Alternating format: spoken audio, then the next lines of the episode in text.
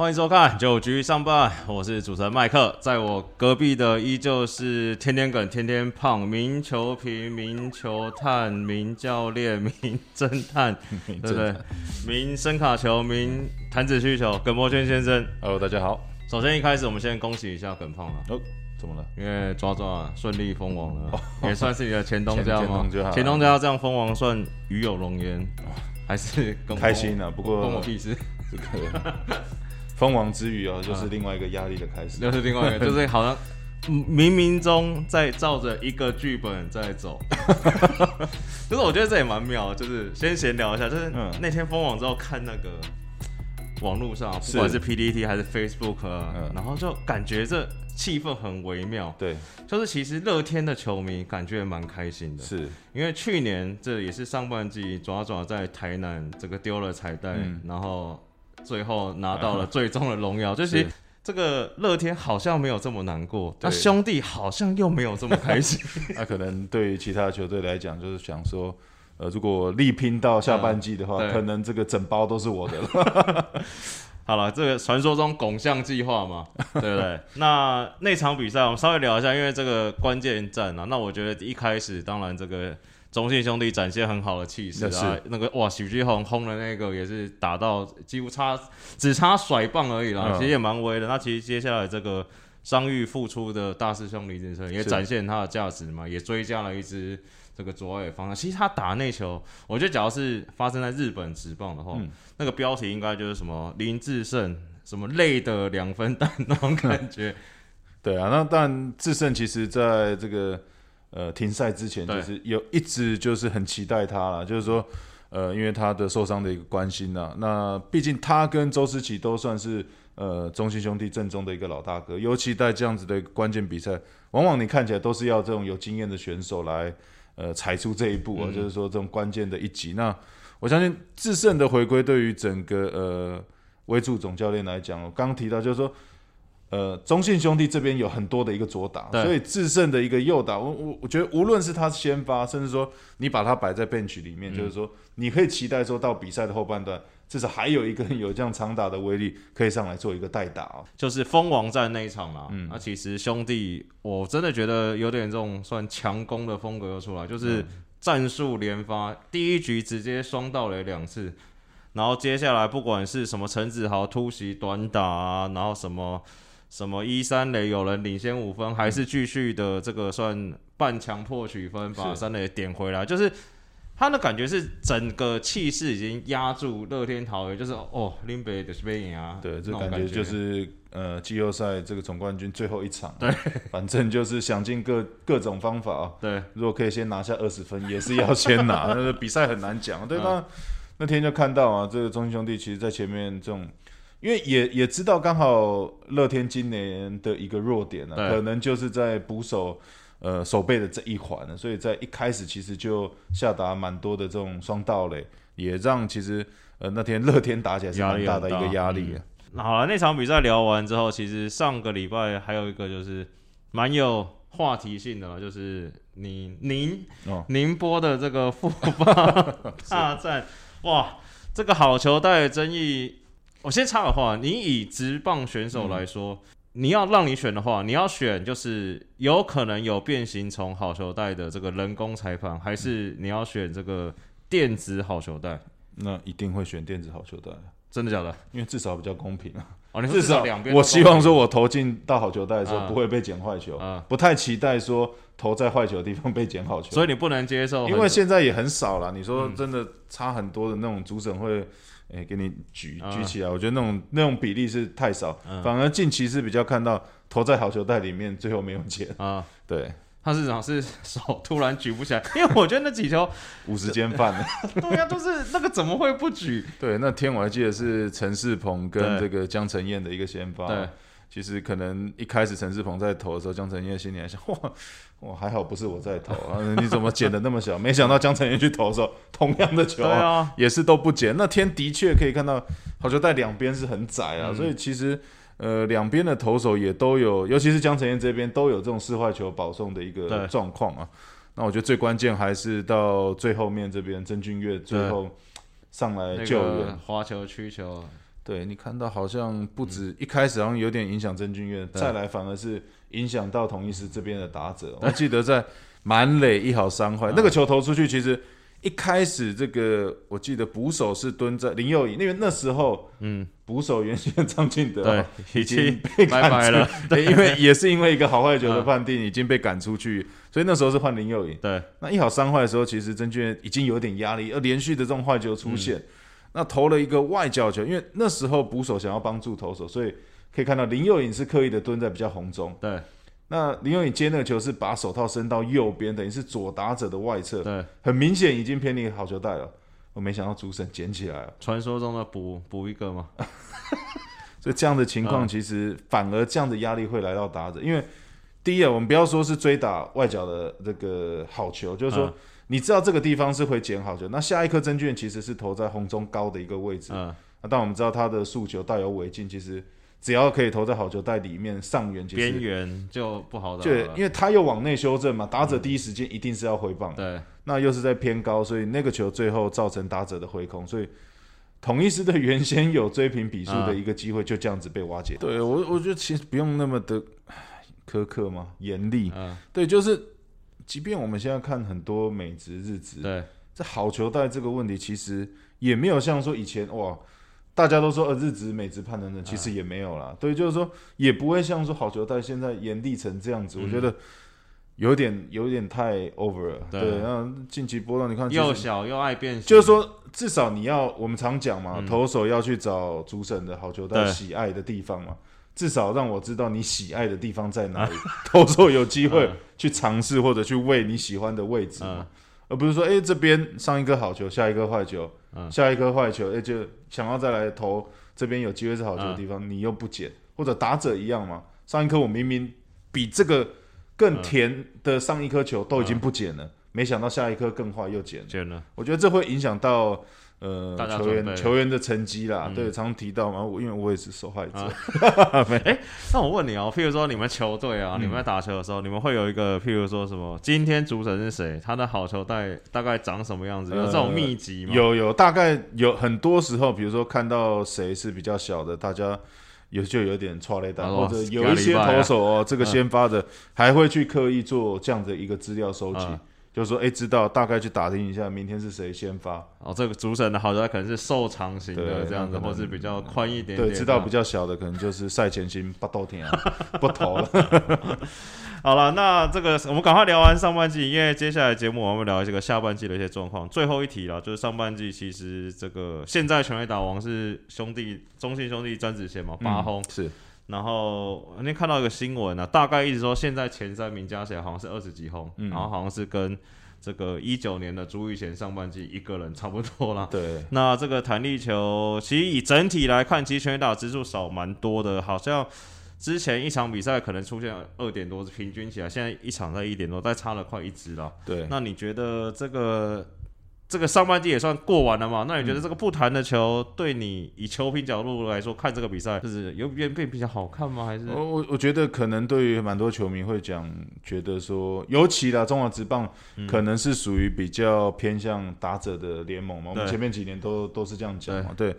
那这样子好像打起来，原先该有发挥实力的选手，今年都。打的不是这么好，对。啊，尤其你可以看到像林安可，嗯，去年是三十二轰的一个表现哦，那今年呃全年打上半季仅仅只剩下六轰，对，这个长打率也是掉的相当的吓人，所以我觉得这样子好像又过过这个太多的这种矫正，反而又让这个对矫枉过正，又让这个棒球看起来好像少了一点乐趣了。那当然，呃，在复赛后。这个有几名投手可能也深受其害，对，也有提到，哎，这个球好像又被有稍微换回来，校正回归，稍甚甚至可能一些球童去这个储藏室哦，搬球的时候可能搬错，搬错盒了，搬成 搬拿到库存了。对，那你看到像不管是这个朱玉贤跟廖建富，其实在复赛以后，明显的这个全垒打之数都有出来，对，对啊。我刚刚突然想到，因为刚好聊到弹球嘛，突然想到，譬如说，假如说中华职棒有大股的话，他可能就是自己投了之后拿不弹的，然后上去打了。你这样讲就太太粗了，就是说太粗了现场的这个主场的优势啊主场在送球的给主审的时候，哦不是他自己拿，不是，你这个做太 太太太粗了，。太粗了。我们休息一下，下段节目我们要回来聊这个下半季的一些展望跟问题。欢迎回来，九局上半，这就像上一段节目讲的啦，上半季结束了，这个几家欢乐几家愁。是，那我们要展望下半季，所以这一段我就是化身为各队的球迷啦，嗯，然后我检视一下我们自己队的阵容，然后每一队大概都列了快一到两个问题了，那来问一下这个名球评，不敢。帮大家这个线上看诊一下了。首先我们照照名次来好了，嗯先兄先讲这个中信兄弟了。好，那基本上其实大家都知道嘛，那个对这这几年这个剧本看多了，就上半季拿完冠军，那下半季其实就是这个算休养生息嘛。下半季其实对中信最大的目标就是把大家的身体状况都养到健康的状况嘛，就是那个状态都变成笑脸，这是他们最大目标。嗯那其实相对来说，就会给一些新人，你不管是选进来的吕彦青、陈志杰也好，或是一些平常可能是在轮替的范围内的球员，譬如说像复赛后的陈文杰啊、高宇杰、岳振华这些，给他们一些固定的上场时间啊。对，那在这个以目前来看，比较没有战绩压力的状况之下，你觉得下半季这些平常呃出赛机会比较不稳定，甚至是新秀，你觉得谁会给球迷最大的惊喜？呃，我觉得这边中信的话，现整体我觉得中信兄弟整体阵容是算是相当的完整啊。对，那我觉得，因为我那时候在算说有谁不太稳定，算哦好像没什么人。对我就我觉得整个是整体是都很完整的。对当然，呃，先讲到新人之前，我觉得老将这个就是提到智胜跟思琪，对，呃，祝总怎么样，要怎么样说，在这个可能打总冠军之前，嗯。那确保他们身体健康，万事如意。左右门神吗？呃，对，就是说怎么样给他们两个有稳定的一个出赛，维持一个相当好的手感，又不能说哎让他们休息太久，好像呃手感冷掉啊，你又怕他太频繁的出赛，万一这个在总冠军之前有一些对有一些伤势的话，好像因为总冠军赛我们提到就是经验嘛，对，呃，无论是我除了打击以外，就是投手跟防守最重要。那在适时的关键的一个关键一大击关键一击可能就需要靠这些老将。那除了老将以外，当然我觉得今年这个中信兄弟补进的呃第一轮选到的吕彦青，我觉得会是扮演。呃，中信兄弟投手群相当重要的一个角色了。当然，先发你看到德保拉、黄恩赐、郑凯文，其实都算是稳定。嗯那牛棚这边其实也都还算 OK 啊，吴俊伟啊，然后谢谢荣豪啊，关大元啊，嗯。然后如果呃李正昌是近期呃先前面对到统一有一个这种投三颗就有对点这种麻麻的，麻麻的这种状况，这种就是比较难去掌握嗯了。所以我觉得李彦青这边可能第一时间也不会很急着说一定要站稳先发，对。那当然可以让他尝试，那也可以说就是中继先发这边，我觉得他会是一个比较灵活的一个角色。那当然，毕竟我觉得他的经验也没有算呃，比如说你说现在这个几位的这个。呃，中信兄弟的其他的先发，除了德保拉以外的嗯其他的这个羊头嘛，这么好，这么这么样的什么格里斯、罗杰斯，对，这种到罗杰斯啊这几位，其实他们还是相对有他们老江湖了，的的一个经验的、嗯。那吕彦金这种，就是说，你看他前面几年也都是在呃板神湖二，可能在二军，那当然有稳定的出赛。那今年对魏全龙队，其实在在魏全龙队在这个二军的投球当然是完美接近完美了。就是说在二军的投球，可是你要知道，来到一军又是一个不同的故事了，就你是要面对到不同的打者，所以我觉得这边吕彦青上来就是一边看他的状况，一边对于这种长期的培养。那当然，如果他可以在无论是先发跟中继的呃局面来看，扮演相当好的角色的话，我觉得都会是下半季中信兄弟想要夺冠的相当重要的一个原因了。因为毕竟你看到，其实再来往农场去看，或者往二军来看，哎，你的陈虎呢？你怎么没提到陈虎？我就说，就是说。来这边看的话，就是说上半季其实无论是陈虎、于谦，嗯，呃，祝总这边也都有给他们一些机机会会啦。对对，那当然这边是看起来势必还需要一点的时间磨练，嗯所以我觉得吕燕青这边先发后援相当好的一个活棋，嗯那也会是下半季的一个彩蛋。对啊，因为其实对吕燕青来讲，呃，加入中信兄弟其实对他来说可能是一个比较好的的结局的原因是。因为其实就像刚才讲，他没有政绩压力嘛，所以他不用像其他的看可能第一轮选到，譬如说胡志伟、陈冠这种，可能就是马上就要扮演这种救世主的角色。那在中线也可以像耿胖这样，祝总可以慢慢帮他调，可能一开始后援上来投个两三局，然后再慢慢调先发五局，有可能像一开始徐若曦一样，他也不用丢嘛，他丢个四局五局，是牛棚慢慢吃。其实对吕彦青来说，相对压力不大。对，那甚至说可以看到黄文志也算是刚刚上玉归队啊，就是说你下半季，当然你上半季。呃，看到其实这个黄文志投的不错的一个表现，那当然你也会希望说，哎，是不是适度让他有一点这种休息，就是说不要这么频繁，甚至说局数不要一次拉的这么高，所以吕元清这边可能就会有一个不错的调试啊。好，那刚刚这个耿胖也有提到牛棚了，那其实牛棚我觉得有一个隐小小的隐忧，我去查一下数据，就上半季投到现在。这个 ERA 加啦，那其实一哇，这中信真的是钢铁牛棚，最高的是你的好朋友关大元嘛，ERA 加三百五十四，离谱。然后接下来是王义凯二三三，蔡奇哲二一八，吴俊伟一八七，谢龙豪一零一。恐怖的事情就是，全部里面 ERA 加最低的反而是他们的 closer 小李飞刀，对这该要担心一下吗？对啊，我就说，所以所以为什么就说吕彦青这边，或者是甚至吴俊伟，对，也都是要在这边来做一些呃适时的。如果真的李正昌这边有一些状况的时候，可以适时的补上来啊。对，那当然李正昌还是有他的能力啦。那尤其可以看到，呃，他虽然在刚提到八月四号面对到同一师，其实那三球投完，这个自己走上走下投手球，其实让教练团这可能也是吓一跳。不过接下来这个大概休息十天，在八月十五号再面对到魏权的投球，其实十四十四颗的呃十三颗的一个投球里面有八颗是好球，所以看来好像状况又回来。可是这也会是引诱了，就是说这个到底什么时候这个又在麻又要炸弹又要爆炸，其实对祝总来讲也不太知道，所以所以这难免还是投手呃常常会遇到的一些状况，因为毕竟投这么久。身上还是一定带有一些多多少少。对，嗯，好，那聊完中信，下一个就聊这个第二名这个统一师了。那我觉得最明显的问题就是，其实他们算打线，其实上半季不太理想了。那最明显的问题是，他们遇到左投很惨。嗯，那其实我看了一下数据，基本上他们现在打线里面能碰到球的大概算四个半啊，就是我说对到左投，就是只有外野那三帅加林敬凯，然后林大安算半个。那其实跟上半季比起来，我说跟去年啊，跟去年比起来，其实差别就差在这个去年这个还有三老压阵嘛。那你说潘武雄、高国庆跟陈优基，其实都对左投还有一定的抵抗力。那还有之前还有郭富林嘛，啊，这四个人其实今年表现不好。那我觉得最恐怖的事情是下半季再从乐天加入了陈冠宇之后。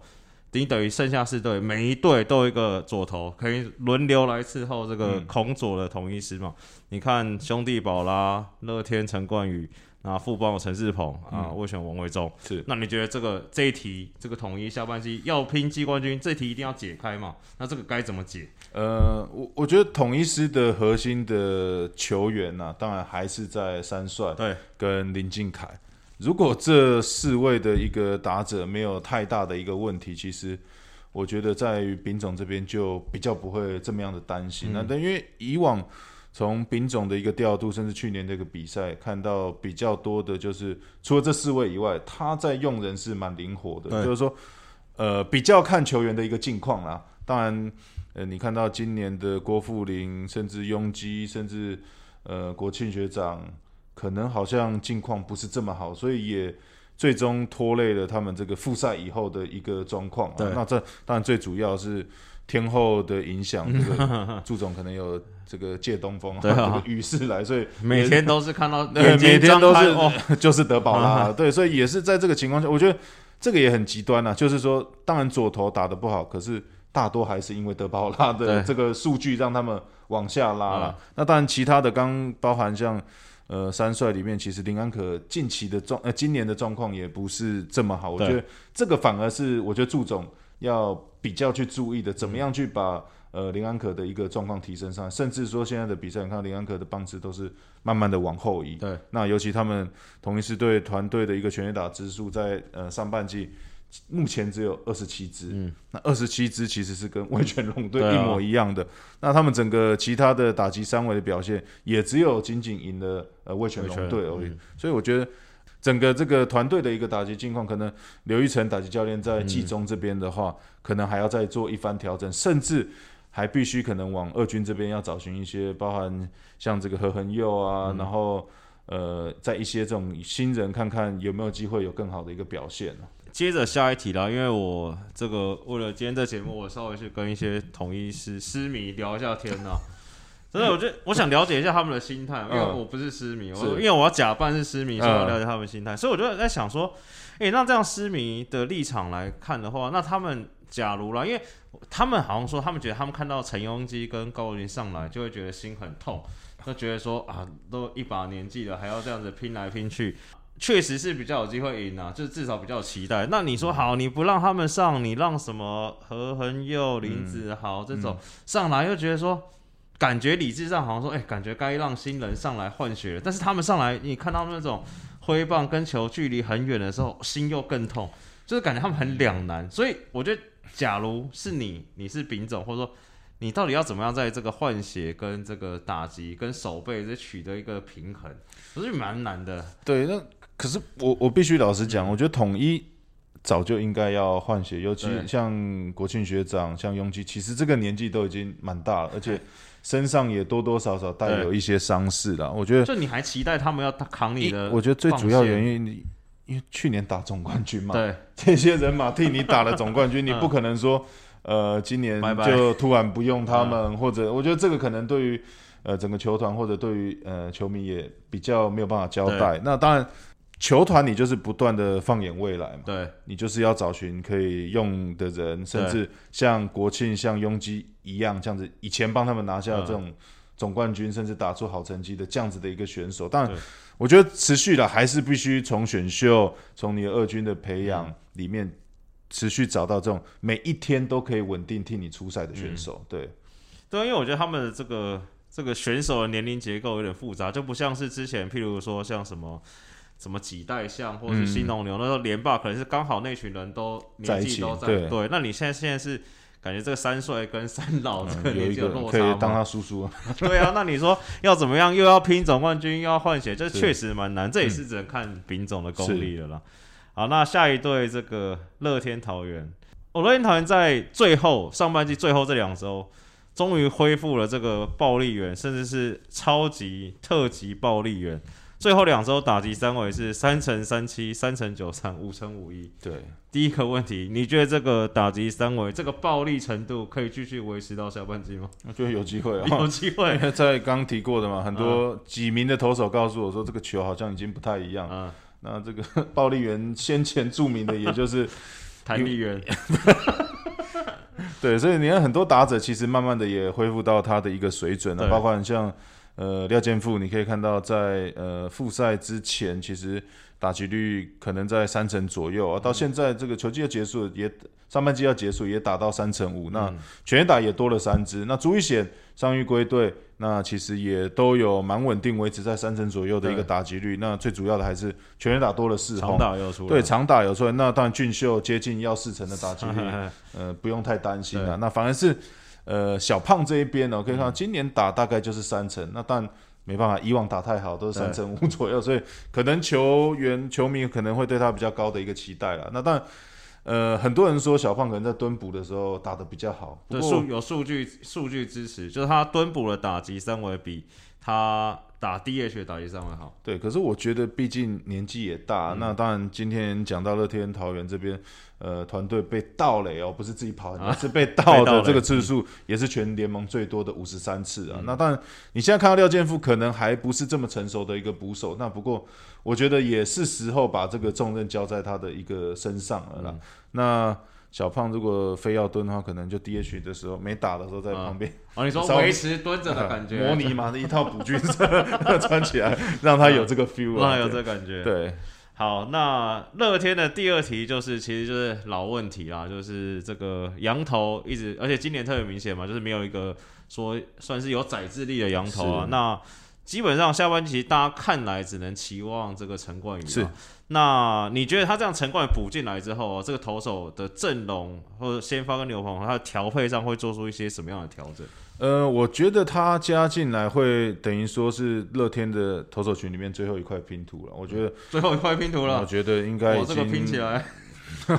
哦，这个用词好像用错了，嗯蛮对啊现在可以再重真的。对，我觉得没有，当然说陈冠，因为原先的你看到张喜凯这个黄黄子鹏，黄子鹏，其实两名这种低肩侧投的投手，其实都在上半季扮演的相当好的一个主宰能力了。那当然，其他两名的羊头就是稳定的一个出赛。对你你说成绩没有像德保拉来的这么好嗯了，那当然再来就是说回头看牛棚，其实我觉得乐天的牛棚也是在换血了。那对当然，今年最重要的一个补强就是补进了赖师傅。对呃，赖鸿成，那今年在中继也算是稳定的一个出赛，在第八局的投球算是这个呃龙猫总教练这边算是蛮信赖蛮安的，蛮心的啦蛮安心的。那再加上陈宇勋一直以来对然后再来就是他们把一名羊头是放到中继的对牛棚的位置，豪进今年也缴出不到三的一个 ERA，其实我觉得七八九至少说你的胜利组这边是稳定下嗯来。那刚提到的这个陈冠宇，我觉得他就是要补足呃前几年王一正可以看到本土先发哎帮球队。至少都可以拿到这种七八胜甚至十胜以上的一个稳定的一个成绩啊。那当然，陈冠宇前期呃之前这个七年在日本的一个成绩，我相信大家都有目共睹。尤其他在呃球上投球的一个智慧跟拼劲，然后我觉得下半季这边呃乐天想要抢冠军的话，嗯这边我觉得陈冠宇会是相当重要的一个先发投手。哎、这感觉是不是有点感觉有点回到这个之前这个六年五冠的暴力员夺冠模式？譬如说，就是他可能先发的时候也都没有到非常非常窄制，但是是他可能可以给你一个六局丢个三分，丢四分，那你后面牛棚海很稳。对，那其实你丢四三分、四分，甚至五分，其实你只要打线是可以去持续对就是说维持暴力的话，他们复赛以后打的比较不错的一个成绩，嗯。也是因为打击的复苏嘛。对。那你刚刚提到，他并不用说找到说这种好像七八局不能失分的投手，反正就是三分嘛。嗯那反正以前的乐天桃园你就知道嘛，你失三分我打七分，你对失七分我打十一分这样的状况。嗯对，然后再接到接到这个后面相当稳定的牛牛棚对，那胜率就会提升上来了。好，我们聊完了这个兄弟统一乐天，那我们休息一下，下个阶段再把这个富邦跟魏雪龙再好好来讨论一下。欢迎回来九局上半，这个这个阶段呢、先从我们刚聊了三队嘛，先从富邦算是你的另外一支爱队，五队我都很爱，五队都很爱。六队啦，再加圣地亚哥教授神。哦啊！这个富邦其实最急迫的一个问题啦，就是这个好不容易感觉上半季这个尾声算战力调整不错嘛，是就是算拦路虎又打兄弟又打统一的，但是最后出了一点状况，就是原本找到洋炮 Newness，因为家里的一些因素是提前回美国。那你觉得他们是不是应该赶快再补一支洋炮进来？我觉得这倒不用了，尤其你可真的吗？以看你还没听到我的建议啊？合制大炮中田香。这个应该是呃，现在入境有点困难现在，对，所以应该是拿持日本护照，应该是目前进不来，进不来，所以不会有这样子的一个烦恼。对，那当然可以看到悍将富邦悍将这边，其实呃上半季的复赛以后，其实中诚又打击教练上来以后，我觉得哇被他调教的不错，你是不是有收他一些资助的费用？啊是不是觉得好像去波球他有有泡咖啡买咖啡有用也没到买用泡的 用泡 咖啡机按下去给我。对，那其实你看到上来以后，其实我觉得整个调整，甚至跟呃球员的沟通，跟洪一中总教练的一个沟通，我觉得是、呃格外的一个顺畅了。尤其你看到呃复赛以后。呃，给范国成更多的一个机会，其实他有把握住这样的一个状况。不错，对，我就说，其实范国成的一个稳定，其实不止他一个人，其实也帮助了林奕泉。因为以往我们知道林奕泉可能在手背上，如果有一些比较疲劳的话，也会影响到他打击的一个状况。那大家蛮容易盯着他看的嘛。对，那当然你说范国成，如果他要先发，几乎就是一垒的位置，所以也让一拳有呃打 DH，就是更专心来做打击的一个状况。那除了范国成以外，呃，林奕泉近期排在第二棒，相当稳定。那外野高国辉、高国林林。两兄弟稳定的输出。对，呃，然后三垒现在是找到呃，对对。杨瑞成，呃，对，杨瑞成，其实杨瑞成其实因为中诚又在乐天桃园当打击教练的时候，嗯。其实就知道这名选手嘛，因为他是在呃赖永成的一个自由球员的情况下的呃富邦悍将拿到的一个补偿嘛，那也是相当年轻有潜力的选手，所以其实乐天近几年在。呃，蒋志贤受伤以后，也是不断的在找三垒的一个尝试啊，所以看到杨瑞成的一个突出，其实也让呃富邦三垒这边是蛮有一个安定。我看到新闻说蒋志贤好像快回来了，哦，那其实我觉得回来就是你球员没有在嫌多好球员没有在嫌啊多的嘛，嗯那你回来除了先发，甚至摆在后面代打，其实都是相当可怕。嗯。那近期王振堂 OK 也是稳定的在第一棒表现，所以你看整个打线没有太大的问题，再加上张进德其实复赛以后稳定的一个蹲捕，把整个打线又更加的完整，所以我觉得富邦反而在这边不用太去担心这个呃打击的状洋况。啊对，那刚刚讲到努涅斯离开，因为他原本是守游尤击，对，那游击就是李宗贤今年原本去年是三成呢，今年打到剩两成，所以好像打击也影响到他本身比较大的一个状况。不过，呃，近期几场比赛你看到，我觉得呃李宗贤的加分不只是在他的打击了，嗯尤其在他的手背，其实近期比赛你可以看到，其实帮。呃，整个投手手下相当多的分数了，所以你你棒球比赛不可能只看打击，你还要看投手、看手背，所以我觉得下半季可以，其实可以给他更多的机会，就至少在手背这边，呃，是有办法帮助投手的。所以，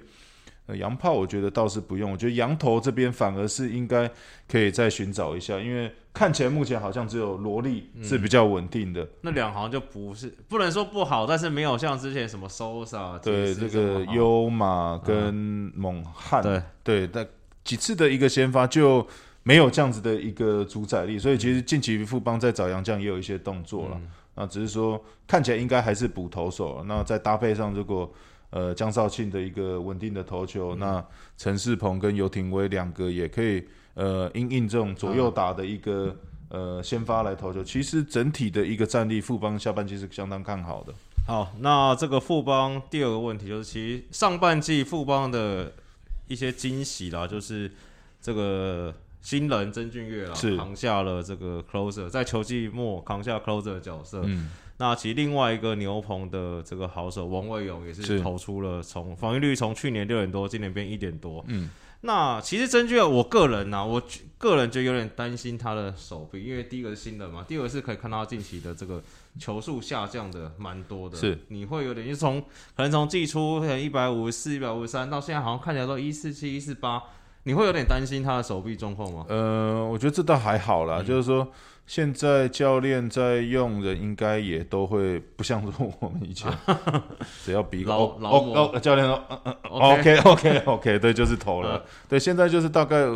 包含你像说防护啊、训练，嗯其实对手背上的保养都做得不错对了。我觉得速度下降，可能就是当你来到季中的时候。呃，再加上频繁的一些出赛，就难免会有一些疲劳了。那当然，曾俊彦看到诉求还是相当有威力，际对，那我觉得就是说，在他的第二颗球种，那滑球看起来还不错。那我觉得这使用比例可能要稍微再提升一点，就可以让他的这个诉求看起来更有威力了。那当然，呃，等于说下半季整个就是把 closer 这个任务是交给他交给他了，因为洪文这边刚看到也是有机会往先发这边来做调整，做一个这种比较保险的一个布局啊。那所以富邦的郑凯文这样，对，那你看，所以你看到整个呃富邦悍将这边七八九局哦，可以说是相当的年轻那轻。最近有吴世豪投，对，就是，说从吴世豪到王卫勇嗯到曾俊岳，曾俊岳连这个二十岁都不到，那必须在第一年就要扛下 closer 的这个位置哦。你就说整个下半季有没有办法支撑完嗯这整个下半季的战力？我觉得这个就会是比较大的一个问号啊。那最后一队魏全龙啦，其实这个魏全龙其实今年这个目标因为很明显嘛，因为哦新球队，这其实就算练等啦。是，那其实我是觉得魏全其实龙迷就下半季就是专心欣赏然后帮王维忠跟徐若曦加油。对然后 我觉得且可能要趁早加油，因为我觉得可能投到球季中后段，可能球队在关机休息了，就是机会蛮高的嘛。对，尤其徐若曦这边对啊对，这其实呃，叶总叶总总教练这边也有提到说，今年因为呃这个徐若曦嗯他也是因为开刀晚嘛，然后呃今年的初步的一个状况就是希望嗯他的一个目标的设定的局数可能投到。呃无论如何，就是会让他休息要确保看更长远的一个未来啊。我觉得除了这个王维忠跟徐若曦这个双双本土强投之外啦，那其实我觉得魏权在下半季另外一个比较重重责大任，或者另外一个目标是可能要把他们一些棒子年我所谓年轻的棒子啦，把他们找回来。譬如说，不管是状状元刘基宏啊，甚至黄博豪这到底是的位置要放在哪边啊，甚至是最近打不错的郭天信，是，那我觉得他们这几个棒子，假如说能稳定的成长，跟找到他们在球队中的定位，其实对明年或者未来的魏全龙是帮助比较大。对，我觉得呃，魏全龙对下半季要努力的地方，可能就是对于年轻选手的一个稳定性啊。那当然，刘继宏今年我觉得他也是受到了呃手背上的一个压力影响，可以看到。呃，去年的全垒打支数跟现在也是都差蛮多的。那整个打击率到目前为止也只有两成三一。嗯那今年的这个守备率也只有仅仅 零点八五。对，对我所以我说这个多少都是因为二军跟一军的这个强度的确是不同啊，尤其你在处理球、在跑垒的人的速度跟这种比赛的一个张力，真的都是不同。那当然，我觉得呃，魏权的其实内野其实蛮具期待性的，那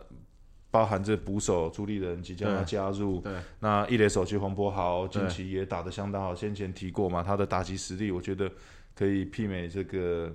陈冠任。对，陈冠这样子的类型的一个打者，那二垒手李凯威其实也扮演相当不错的手背跟、呃打击实力。那刘基宏这边，其实我觉得他本身就有不错的一个能力，只是说，尤其刚呃以前也常讲到，第一年要扛第四棒，嗯，同样的，这跟曾俊岳都是有同样的一个压力所在啦。那就是说，可能在下半季，可能呃把他的棒次稍微往后排一点，那让他可能有更专心在赛前。多一些手背上的一些训练跟他的一个解说，那看看可不可以他把他原先的一个打击实力找回来。那反而是在游击这边，今年魏全龙队其实呃尝试了蛮多的年轻好手了。从一开始的这个具有相当好速度的曾传郑生，对那可是因为棒子一直也出不来，这边可能叶总也在找寻，比如说像张伟浩、张振宇这些不断的调试，呃，看到比较适合的游击。不过刚刚提到的呃郭天信，对，我觉得郭天信因为呃在高中的时期，其实他就是守游击手。对啊，那如果叶总有听到，可能可以做 哦你说把从外野拉回来，对，就是说，其实可以做一些尝试，尤其你看郭天信在外野的一个守备能力、运、动能力了，常常跑了相当长的一段距离飞扑，那甚至他的一个长传的一个背力，我觉得这个要来手游级应该都没有太大的问题。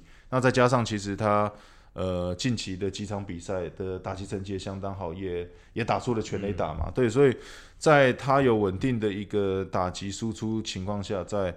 把手背诶拉进内野试看看，看会不会有。对于说这样子一来，如果郭天信又可以守游击，你看到整个整个内野的五个防守其实。都相当的稳定了。好，那关于下半季最后一题啦，这最直接粗暴的就是下半季冠军，你觉得谁比较有机会？哇，这我最近其实都说的不太准，所以我不太好意思你先跟我讲，然后哦我答就去对面台湾运彩。我觉得中信，总哦，你觉得呃 蝉联吗？我我觉得蛮有机会的。啊照他们现在的，你说连边调都可以边蝉联，哎、对，这个事情蛮有趣，就是大家都说拿到上半季冠军，下半季会调整。嗯，其实，在之前蛮多就是上下半季都同一队那包掉了。哦对啊，那所以我觉得呃在呃前面几年的一个状况之下，那祝总今年带，我相信嗯在下半季应该也会格外的小心啊，也不太可能太松。对，就是说其实也不太会说哦，就只是练兵嗯了，就是朝着这个上下半季冠军跟总冠军来迈进了。所以尤其刚我们不断提到，呃，中信兄弟现在看起来比较没有太多的动，就是说没有太多的问题啊，只是说。呃，加入这个人是更大的一个加分。那其他的队友好像都必须要呃找出这补下这个空缺的一个位置。对，所以还是对中信兄弟这边蛮蛮有期待的。对，我还是希望他们能拿到下半季冠军啊，因为这样他们讲拿下半季冠不是多一胜吗？嗯他多一胜去年就赢了嘛。哎，其实蛮重要的，你这样是啊社会章起来，对不对？嗯，好，那我觉得，你猜我觉得是哪一队？你猜我的呃乐天我想要下富邦，啊？你想要下富邦？宇宙帮怎么说？其实之前我也是嗯觉得是富邦啊，尤其江少庆的一个加入，对，那当然，呃，我是看整个现在中信的一个气势了，对，我是对你老大比较有信心。对我洪总，哦是。好啦，最后最后节目最后直球对决，快点，今天好像录有点久。最后直球对决，球迷提问，哦，这也蛮难预测的。你就因为我觉得这只要半季，因为他是要请耿胖预测一些奖项嘛，那我觉得你可能就提几个稍微你觉得比较现阶段的领先者就好了啦，因为只有半季。嗯，第一个新人王。徐若曦，徐若曦，对我觉得他他就是上半季，虽然你看成绩到目前为止一胜五败，嗯那其实就是有主宰力了，五十几局的一个投球也七十几次的三嗯振，那我觉得下半季持续这样子的一个表现，我觉得呃。不要看胜败的一个数据的话，应该都会是相当这个不错的一个成绩。哎、假如哦，我好奇，假如徐若曦跟王维忠两个人投差不多成绩，是不是徐若曦还是占了比较优势嘛？我觉得会给徐若曦，因为毕竟王维忠，呃，曾经旅旅美、嗯旅韩，所以也也是经过了几好多年的这种职棒的一个洗礼。然后王维徐若曦就是直接扎扎实实的这个第一年的一军的一个初赛，好，第二题，呃这个最佳进步奖，最佳进步奖。我说真的，我我是蛮想给呃关大元啊，关大元。那当然，他今年的一个成绩大家有目共睹。不过，我觉得陈文杰这边其实，在上半季，嗯呃，中信能夺冠，我觉得是相当重要。尤其张志豪的一个在、呃缺阵缺阵啊，五月五月中的时候就已经缺阵了嘛。其实对，陈文杰在这个下半季的呃顶替上来是相当的不错哦，尤其你可以看到。他原先从五月十四号是从一乘六四哦开始打起，嗯，一直到现在，虽然是两成五，好像也没有像说他去年那么样眼，不过也足足爬升了一层了。那整个长打率现在是接近五成的一个成绩。那今年的全垒打也有五轰，那十一支的二垒安打跟两支的三垒安打，对，那我蛮期待。呃，他下半季因为看到志豪如果是开汤面酱，应该都不会回来，回不太来了。对，那所以呃下半季中外野这个位置，我觉得就是持续的交给陈文杰。嗯那所以我觉得蛮看好他有机会拿下这个进步奖。那下一个是东山再起奖，嗯，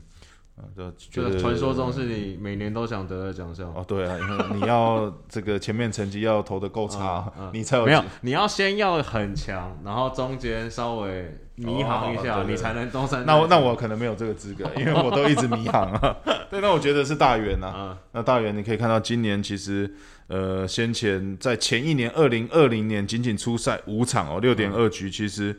被打得蛮惨的哦、这个上垒率是二点八五，每局快要被三个人上场几乎哦。每一局都要塞成满。对，六点二局十四支安打，包含了四发全垒打，十二点一五的防御率。这个套句网友最常说，应该就叫大圆鲁格。啊，对，那不过今年你可以看到，呃，大家最知道就是说他这个连续连续五十分，五十无自责，应该是无无自责自责分。对，因为他第一场其实就失分了，嗯常常这个一个故事的开始就是这样子啊，嗯第一分失分，结果不是自责分，以后就后面的连续三十几局嗯。都再也从他手上拿不到这个自责分了啊。那到目前为止，你可以看到也是维持在一点二五的一个 ERA 了，所以我觉得今年东山再起，大元这边是应该跑不掉了啦。对，就即便下半季不投，应该也是他。对啊，因为没没有什么，就是人去年低潮，今年就表现这样，感觉现在对，应该没有什么。对，好了，最后一题，年度 MVP，嗯，应该得保了啊！上半季已经拿下十一胜，尤其在这个、呃面对到统一这种关键的几场哦，这祝总派他下去都没有让祝总失望哦，蜂王战还出来救援，无话说，对啊没话可说。对，这劳劳工模范，我觉得。